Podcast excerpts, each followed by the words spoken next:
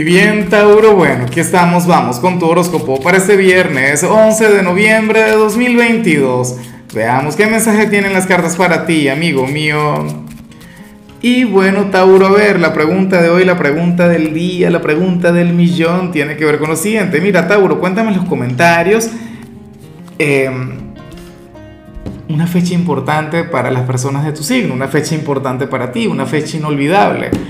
En mi caso, por ejemplo, me ocurre con el 3 de mayo, eh, hablando de tu signo, ¿no? El, cumpleaños de la taurina de acá del equipo. Ahora, en cuanto a lo que sale para ti, Tauro, a nivel general, pues bueno, eh, oye, me encanta porque sales como aquel signo quien necesita vacaciones, aquel quien está llamado a viajar, aquel quien está llamado a conectar con tierras lejanas, Tauro me pregunto si te lo, tendrías como, como, una meta o como algún proyecto para el mediano o largo plazo, porque recuerda que cuando sale esta señal no es que tienes que viajar hoy, no es que este día te tienes que montar en el avión o algo por el estilo, no para nada, aunque bueno, si ocurre pues perfecto, maravilloso, oye, pero si es algo que deberías considerar, créeme que te haría muchísimo bien, amigo mío, amiga mía, porque regresarías reinventado, ¿sabes? Regresarías siendo otro, siendo otra. No está nada mal, Tauro.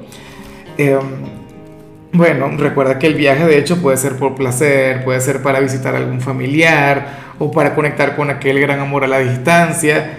Pero bueno, a mí siempre me ha encantado la energía. Bueno, fíjate que para Osho esto no tiene tanto que ver con un, con un viaje literalmente o con un viaje a nivel físico, sino más bien con un viaje a nivel interior, ¿sabes? Un viaje transformador, eh, un viaje de autoconocimiento. Eso también es válido, pero me gusta mucho la primera opción.